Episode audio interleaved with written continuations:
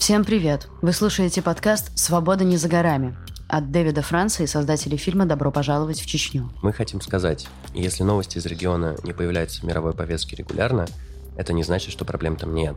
Человек сидит э, три года практически в закрытом помещении, потому что им грозит убийство. И ты в тайне хоронишь его ребенка. Это ли самая страшная ситуация? Вот когда они тебе первый раз попадают и рассказывают, что э, твой мир, он совсем другой, а есть еще параллельная реальность со всеми убийствами, пытками, изнасилованиями. И это никак не укладывается в твоей голове. Вот, наверное, первый вот этот шок – это самая страшная ситуация.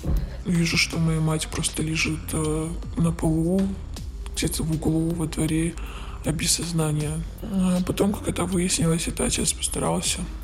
Он так делал часто. Под влиянием алкоголя. Статус прав человека, в особенности ЛГБТК плюс сообщества на Северном Кавказе долгое время привлекал внимание правозащитных организаций по всему миру. Меня мои родные убьют, если узнают. И это просто такой ужас, что можно убить. Ты понимаешь, что ты убежала. Все тебя будут искать ты никого не знаешь.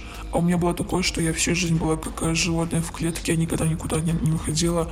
И тут ты в Москве, при этом себя ищут, ищут по камерам, ищут с ФСБ. Пытки применяют на Северном Кавказе не только к подозреваемым в вооруженной деятельности и терроризме, но и к гражданам, в отношении которых расследуются другие преступления. До нас доходили их слова о том, что таким людям, как мои братья, нет места среди чеченцев, и нужно стереть этот позор намекали на то, что какой-нибудь родственник должен совершить убийство чести. И именно поэтому мы запускаем этот подкаст, чтобы дать голос свидетелям событий изнутри.